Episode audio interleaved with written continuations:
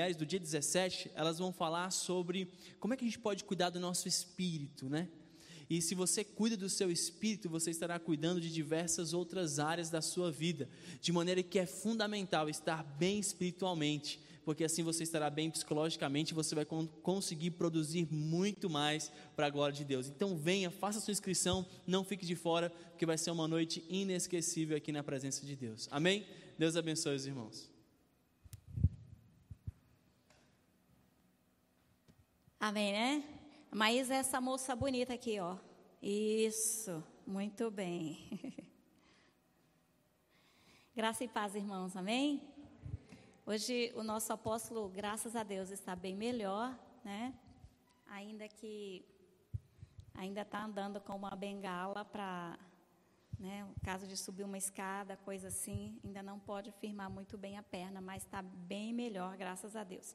E agora à noite ele está é, foi a, a igreja do pastor Salomão, ali na Samambaia, para pegar já as doações que a igreja juntou lá para a, a, a viagem né, para o Piauí e para a coção da casa do Radiel. Amém? Eu quero compartilhar com os irmãos hoje a, alguma coisa sobre quem somos em tempo de crise. A gente já tem ouvido falar tanto de crise nesses dias, né? É crise para todos os lados. Nós temos é, talvez seja muito difícil encontrar um de nós que não tenha, nesses dias, né, do ano passado para cá, tendo tido alguém que ficou, alguém próximo, às vezes um parente ou alguém próximo, um amigo, né, que adoeceu, que ficou doente, que precisou ser internado, que precisou de oxigênio, né, e por aí vai, e a gente ficou muito assustado. Nós estamos vendo a situação que está acontecendo ao nosso redor nesses dias, o país está atravessando um momento extremamente difícil, a, a nossa saúde, a, os hospitais estão lotados e a gente, quando liga a televisão, a gente não ouve uma notícia boa, né? Ah, isso tem trazido um, um, peso muito grande sobre as pessoas, o número de. a questão dos relacionamentos que já era ruim piorou muito. As pessoas não aguentam ficar juntas, estarem juntas, porque elas não sabem, não se relacionam. Né? Ah, hoje eu vi uma notícia rapidamente de um homem que é, foi algum, agrediu a esposa porque ela não fez o almoço na hora certa. né? Ele agrediu a mulher porque ela não fez o almoço para o bebê, que era ele, claro, né? Então, assim, são coisas que a gente pensa, meu Deus, onde é que nós estamos, o que, é que está acontecendo com as pessoas, com, com, conosco, né? como seres humanos. Perdemos a razão, perdemos a noção das coisas, as pessoas andam é, é, muito apavoradas. Então, eu quero é, compartilhar rapidamente com vocês, porque hoje eu quero que a gente gaste um tempo é, em oração. Amém? É, Juízes, capítulo 6, você pode abrir aí a sua Bíblia, no livro de Juízes, capítulo 6. Nós vamos ler os versos de 11 a 16. Eu já fiz uma, já ministrei esta palavra há algum tempo atrás aqui, acho que é uns dois, da rápida para a gente poder entrar no nosso período, no nosso momento de oração. Amém? Você que achou, se coloque de pé, né? Juízes, capítulo 6, nós vamos ler os versos de 11 a 16. Juízes está logo depois de Josué, lá no Velho Testamento. Amém? Vamos então ler o que diz aqui a palavra.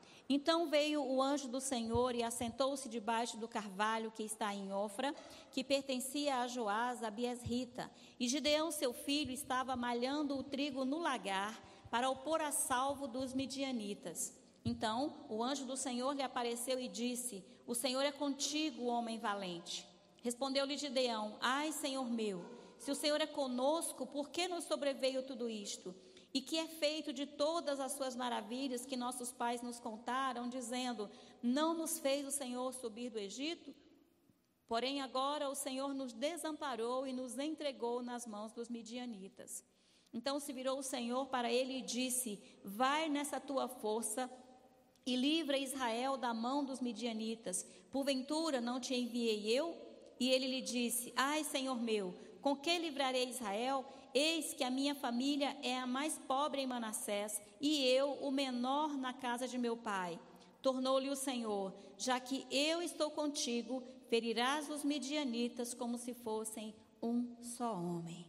Até aqui. Amém? Vamos orar. Papai, nós te adoramos. Reconhecemos que o Senhor é Deus em cima no céu e embaixo na terra.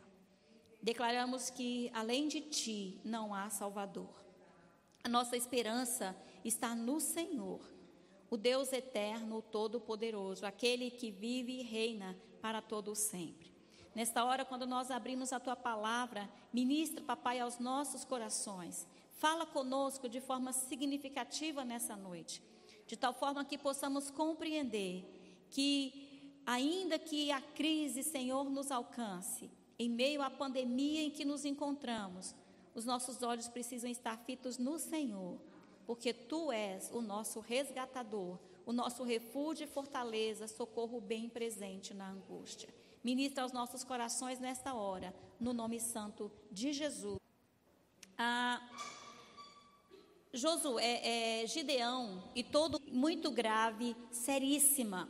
E o povo estava então passando por grande dificuldade, a ponto de não ter o que comer. Muitas vezes eles não tinham o que comer. A Bíblia nos diz que, nos versos anteriores, eles vinham que nem gafanhoto né? E eles então pilhavam tudo, colocavam seus animais para comer a colheita, entravam e acabavam com tudo, eles não tinham como colher sequer as coisas que eles plantavam para então se alimentar e alimentar as suas próprias famílias. E aí, quando nós chegamos aqui no capítulo 6, a partir do verso 11 de, de Juízes, é, nós encontramos um homem tentando dar uma, uma disfarçada, tentando esconder o trigo, né? Ele estava, o texto nos diz que ele estava é, malhando o trigo no lagar. Mas aonde, o que que era o lagar? O lagar era o lugar aonde se pisava as uvas.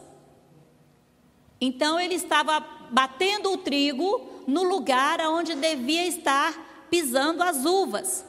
Então ele trocou as coisas de lugar, como que para dar uma disfarçada, para esconder o trigo dos inimigos, dos midianitas, para que ninguém percebesse que ele estava então trabalhando. Porque se o inimigo soubesse que eles tinham trigo, que aquela família tinha trigo, certamente eles viriam e tomariam para si. Por isso então ele vai para um lugar de forma disfarçada né, para esconder aquele pouco trigo que ele então havia colhido. Amém?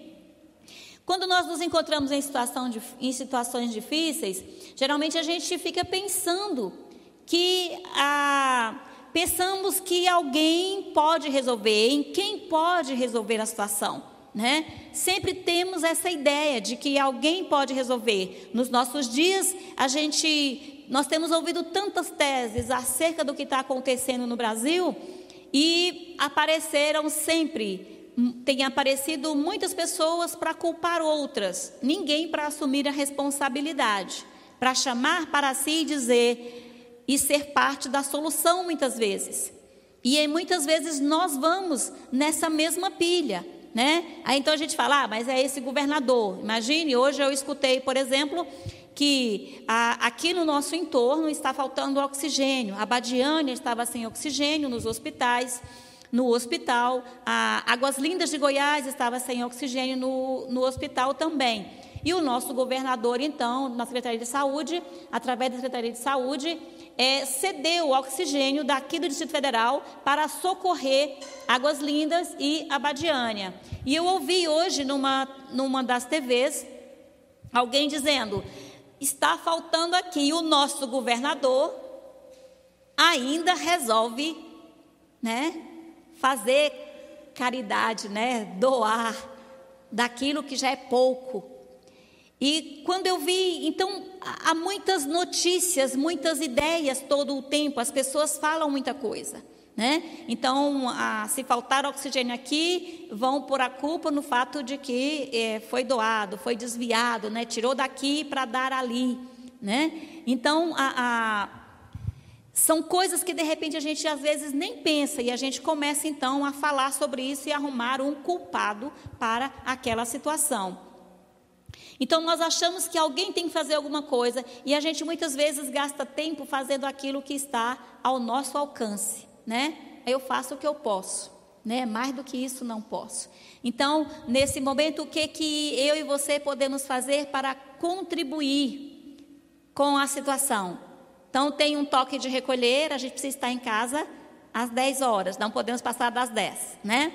Ah, existe uma ordem para usar máscara, a gente precisa estar o tempo todo observando. A máscara não é no nosso queixo, não é na nossa testa, não é acima dos olhos, não é abaixo, ela precisa estar cobrindo, usar a máscara da forma correta, cobrindo a boca e o nariz.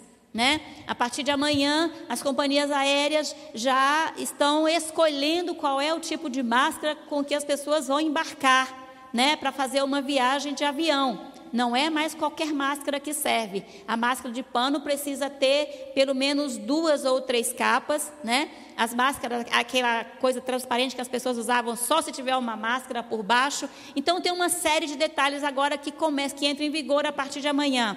Então, o que mais? Eu preciso usar o álcool em gel. Quando eu entro aqui, você, a sua temperatura é medida, você usa o álcool em gel, você higieniza os pés ali. Então tem uma série de coisas. Então você e eu estamos fazendo a nossa parte, né?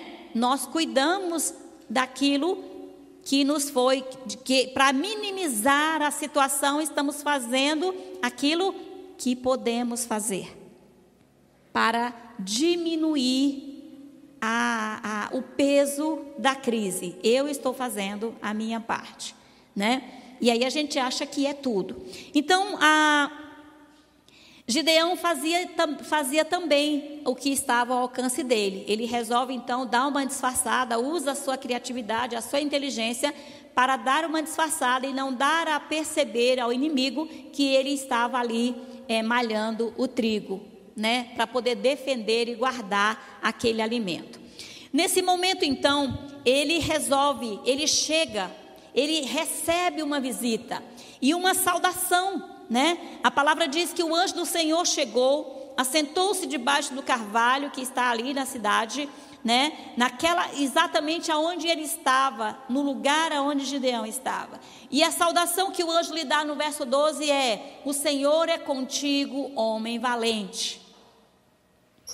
É interessante que Deus não nos vê como nós muitas vezes nos vemos. Às vezes nós olhamos para nós e dizemos: mas o que que eu posso fazer?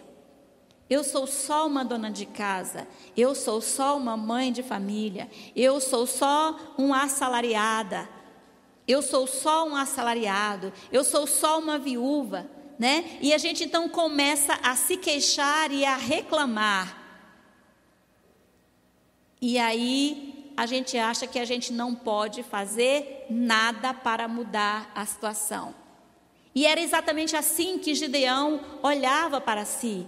Quando ele continua falando no texto, ele diz: Olha, a minha família é a menor família da tribo de Manassés. Eu sou da minha família, dessa pequena família, eu ainda sou o menor. Então, assim, a autoestima de Gideão era mínima. Mínima, mínima, mínima. O que ele pensava a respeito dele é que ele não servia ou não dava conta de muita coisa. E aí ele recebe aquele anjo e o anjo então o saúda desta maneira: O Senhor é contigo, homem valente. E ele faz de conta que ele não escuta, né? Como que eu posso ser um homem valente? Olha a situação. Como que Deus pode ser conosco se tudo isso está acontecendo com a gente, olha aí, estamos passando necessidade, o nosso inimigo vem, pilha tudo que a gente tem, tira tudo que nós temos, e como que Deus pode ser conosco? E talvez nos nossos dias, no meio, em meio à crise que nós estamos vivendo, também nós estejamos pensando da mesma forma que Gideão. Como que Deus está conosco? Quantas pessoas têm orado? Quanta gente tem orado, tem profetizado? A gente vê todos os dias né? Essa semana, hoje mesmo, eu vi uma notícia na televisão, num dos jornais do meio-dia, alguém falando sobre a situação no, no, no, aqui na UPA. e não foi noticiado, mas, a, mas a, a imagem mostrava um grupo de pessoas de joelhos na frente da UPA, aqui, orando.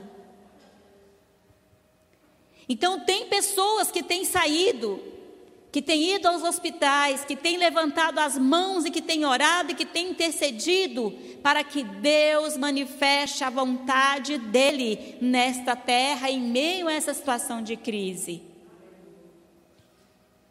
E aí, parece que a gente, mesmo vendo tudo isso, parece que não está havendo muita resposta.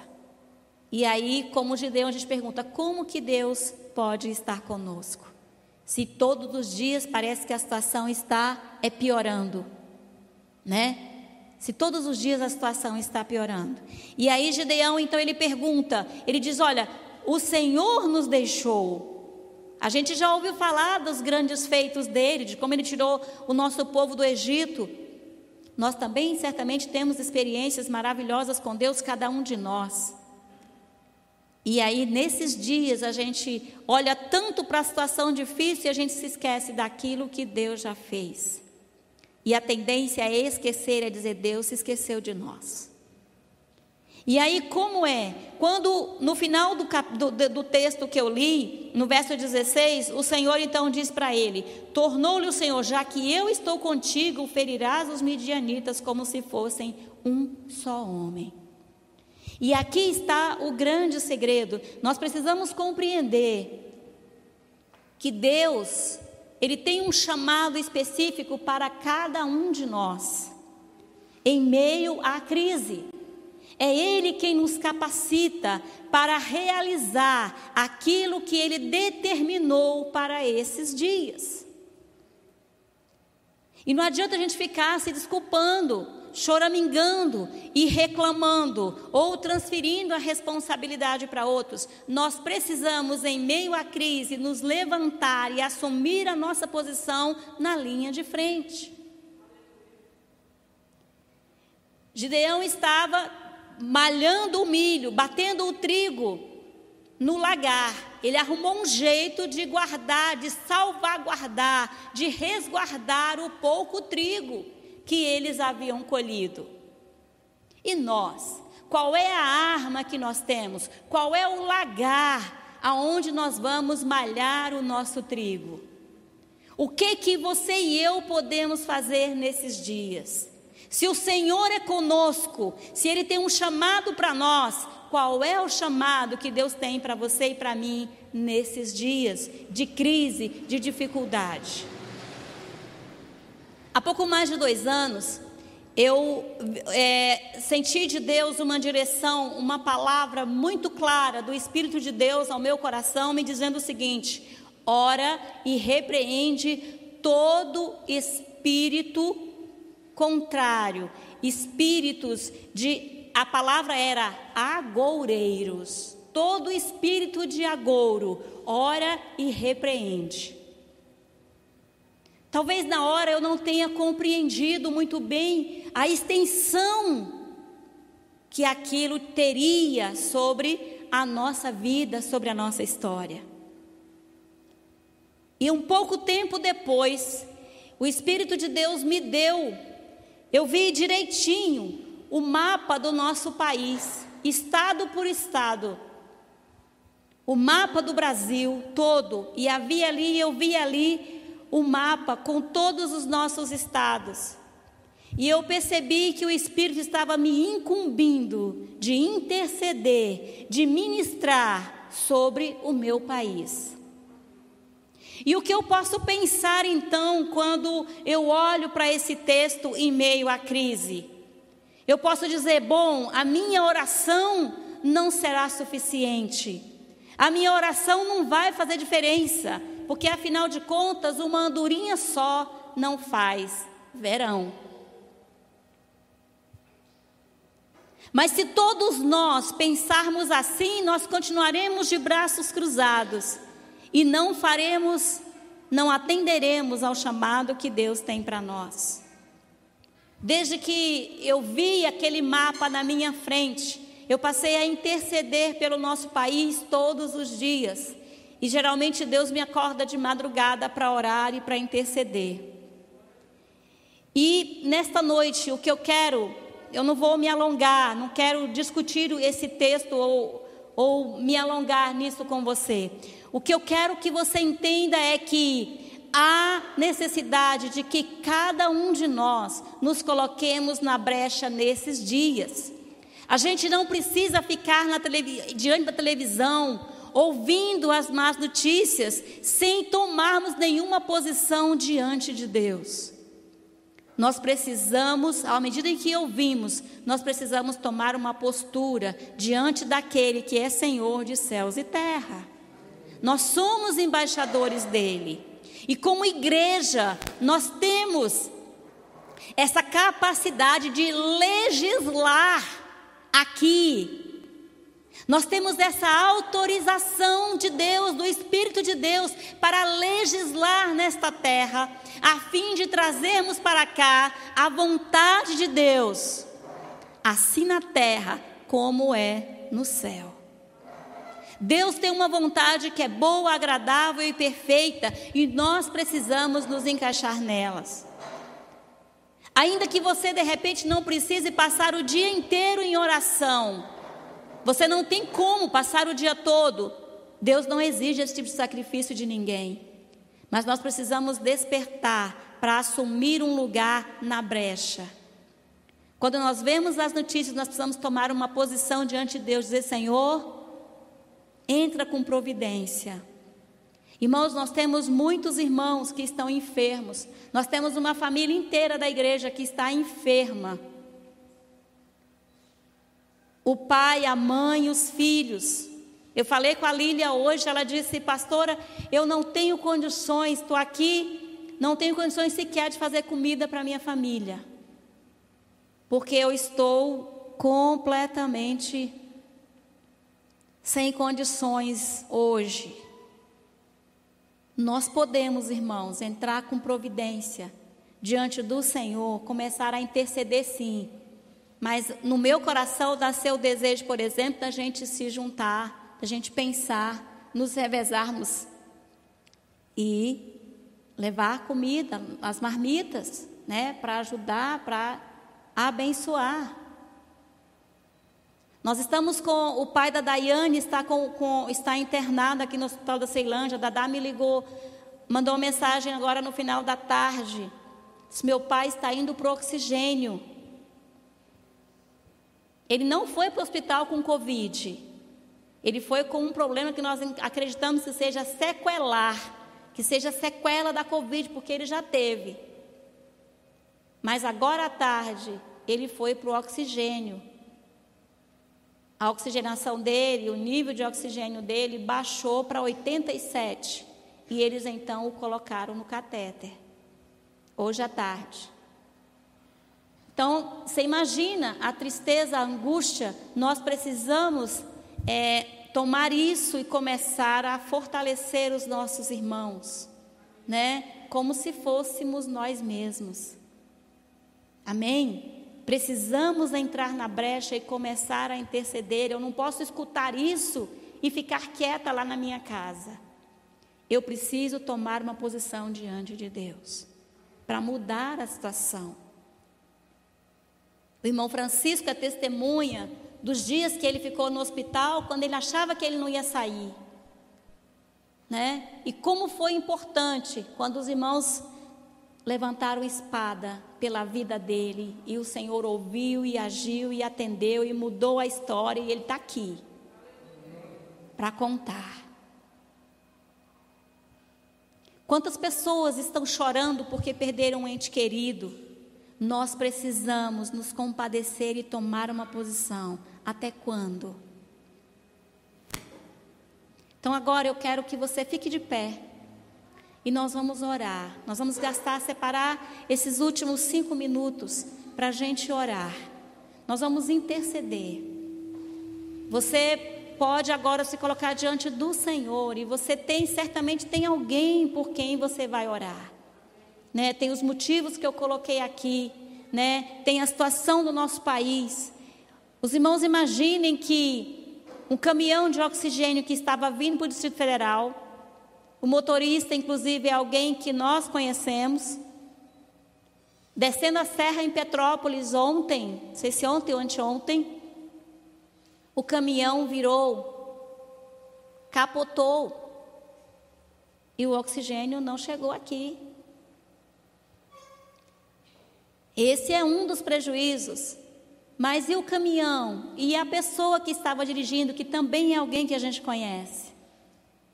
Então, há muitas coisas que hoje demandam a nossa intercessão. E nós precisamos nos colocar diante de Deus.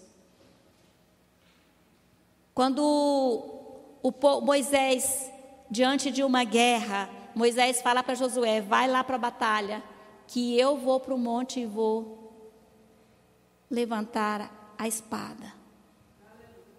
Nós precisamos. Levante os seus braços agora. Nós vamos levantar espada nessa noite. Se puder, levante os dois. Nós vamos levantar espada nesta noite diante do Senhor. Amém? Como igreja, nós faremos um ato profético agora, levantando espada diante do Senhor. Deus é aquele que muda a história, porque Ele pode todas as coisas. E nós vamos levantar espada agora. E depois, quando você chegar na sua casa, você vai se lembrar e dizer: Senhor, eu levanto espada no teu nome. Amém? Eu vou deixar o microfone e vou levantar os meus dois braços também no nome de Jesus.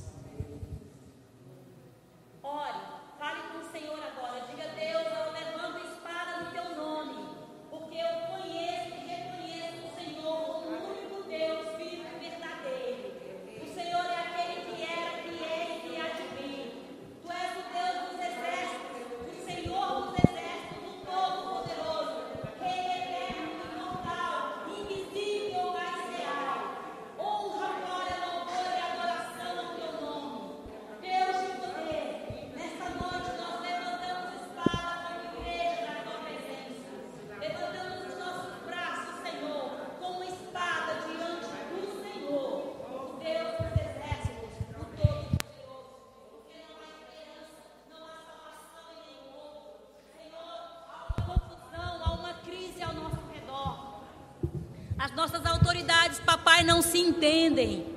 Senhor, está um culpando o outro para todo lado. Ó Deus, ninguém quer assumir a responsabilidade. E nós declaramos agora que a nossa esperança está no Senhor, que fez os céus e a terra. Por isso, Deus de poder, visita agora, Senhor, cada hospital, meu Pai, ao redor deste país, no nome de Jesus. Visita cada leito de UTI, Espírito de Deus. Envia, Senhor, agora os teus anjos com espada de fogo. Senhor, visita, ó Deus, cada leito de hospital. Papai, no nome de Jesus. Vai quebrando agora, Senhor, as amarras da enfermidade. Meu Pai, toda confusão de mente, Senhor, na vida destas pessoas que estão enfermas. Traz esperança, traz esperança, ministra vida, Senhor, no nome de Jesus. Que toda ação, Senhor do inferno, ó Deus de poder, tudo quanto foi forjado, Senhor, no oculto e no escondido, meu Pai, para denegrir a nossa imagem, Senhor, para desestruturar, ó Deus, este país, no nome de Jesus, Senhor, seja cancelado agora, caia por terra. Nós intercedemos, meu Pai, pelos profissionais de saúde, Senhor, ao redor deste país. Ó Deus, eles estão trabalhando, Senhor, no limite, estão exauridos, cansados. Por isso, Espírito de Deus visita cada um agora. Fortalece, Senhor, o espírito. Anima, Senhor, o coração. Traz, meu Pai, equilíbrio emocional a cada um no nome de Jesus. Nós ministramos esperança. Ministramos esperança nesta hora no nome de Jesus. Meu Pai, nós oramos agora pela vida da Lídia, do Tiago. Senhor, as crianças. Em nome de Jesus. Visita, papai, os teus filhos agora. Vai de encontro, Senhor, àquela família. Vai quebrando, Senhor, agora todo o laço, Senhor, daquela enfermidade. Todas as sequelas, Senhor, ali. No nome de Jesus. Restabelece, Senhor, o organismo dos teus filhos. Coloca-os de pé. A fim de que eles vejam, Senhor, a glória do teu grande nome. Nós intercedemos pela vida do Valtinho, Senhor, o pai da Dadá, que está ali internado. Papai, ele foi para o oxigênio agora à tarde. Mas o Senhor é Deus, poderoso para fazer infinitamente mais do que tudo quanto nós pedimos ou pensamos. Visita-o agora, por graça e por misericórdia. Entra, Senhor, com providência no nome de Jesus. Quebra, Senhor, as estruturas da morte. Fecha, Senhor, as covas abertas nesta hora, no nome de Jesus. No nome de Jesus. Deus eterno, visita, Senhor, o Anderson naquela UTI. Tu és poderoso, papai, para fazer infinitamente mais do que tudo quanto nós pedimos ou pensamos. Deus de poder. Senhor, nós reconhecemos que o que nós estamos colhendo nesses dias, Senhor, é resultado do nosso próprio pecado, porque não temos reconhecido o Senhor nos nossos caminhos. Papai, como Daniel e como Neemias, nós declaramos nesta hora que nós e a nossa casa, nós e os nossos pais temos pecado contra o Senhor. Mas o Senhor é justo juiz, Deus que não tem por inocente o ímpio. Por isso, Senhor, tem nos sobrevindo este mal, não só sobre o Brasil, mas sobre toda a terra. E, ó Deus, nesta hora, no nome de Jesus, visita, Senhor, as nações, quebra as estruturas do inferno porque o Senhor não tem prazer na morte do ímpio. Deus de poder, atrai-nos, Senhor, para a tua presença. Papai, nós levantamos espada na tua presença nesta hora. Oh, como filhos teus, como aqueles que conhecem o teu nome, que sabem que o Senhor é poderoso para fazer infinitamente mais do que tudo quanto pedimos ou pensamos. Senhor, nós levantamos espada na tua presença e nos colocamos na brecha nesta hora para interceder, papai, por essa nação, pelas nações da terra. Vai quebrando, Senhor, toda a prepotência, toda a arrogância, Senhor. Espíritos dominadores, meu Pai, que tem dominado as mentes, ó Deus, no Brasil, Senhor, e nas demais nações, lança por terra no nome de Jesus os principados, as potestades, ó Deus, que se acham donas, Senhor, das nações, que tem dominado, meu Pai, as mentes e mantido, Senhor, as pessoas apáticas, meu Pai, ao teu nome e ao teu reino. Quebra, Senhor, nesta hora as estruturas do inferno e age e opera e glorifica, Senhor, o teu nome. Ó oh, Deus Todo-Poderoso, não nos deixe, Senhor, nas mãos do inimigo. Entra, papai, com providência. Senhor, que não possam estar rindo de nós, papai, se rindo de nós e dizendo: cadê o Deus deles? Cadê o Deus deles? Senhor, tu és Deus, tu tens visto, tu sabes e tu conheces. Por isso, em nome de Jesus, estende, Senhor, o teu braço forte. Oh, levanta-te com mão poderosa nesta hora. Lembra-te, Senhor, desta nação, no nome de Jesus, porque, Senhor, há aqui um povo, há, Senhor, um remanescente que tem levantado mãos santas, meu Pai, que tem clamado, papai que tem levantado mãos sem animosidade, meu Pai, a fim de atrair a tua vontade, que é boa, agradável e perfeita, para que ela seja feita, Senhor, assim na terra como é no céu. Oh Deus, desperta-nos nesta noite. Levanta aqui, Senhor, guerreiros de oração. Homens e mulheres, papai, comprometidos. Homens e mulheres que se coloquem na brecha. Oh Deus, que aprendam a interceder, a se apresentar, meu Pai, para o serviço, Senhor, da ministração na tua presença. Não nos deixe, papai, estar apáticos, meu Pai. Antes, desperta-nos. E, ó Deus, guarda-nos das retaliações do inferno. Coloca-nos de pé e sustenta-nos a cada um. Visita nesta hora cada família, ó Deus, aqui representada. Guarda, cuida, supre, Senhor, as necessidades e opera, Senhor, para o louvor da tua glória, a fim de que tantos quantos nos virem saibam e entendam que o Senhor é Deus e nós somos teus servos e no teu nome fazemos todas estas coisas. Ser engrandecido, ó Deus eterno, todo-poderoso, e age para o louvor da tua grande grande glória, no nome santo e precioso de Jesus, aquele que vive e reina para todos sempre. Amém. Amém. Você pode aplaudir ao Senhor. Aleluia. Aleluia. Do Senhor é a terra e a sua plenitude. Do Senhor é a terra e a sua plenitude. Ele é Deus e além dele não há redentor. Aleluia. Aleluia.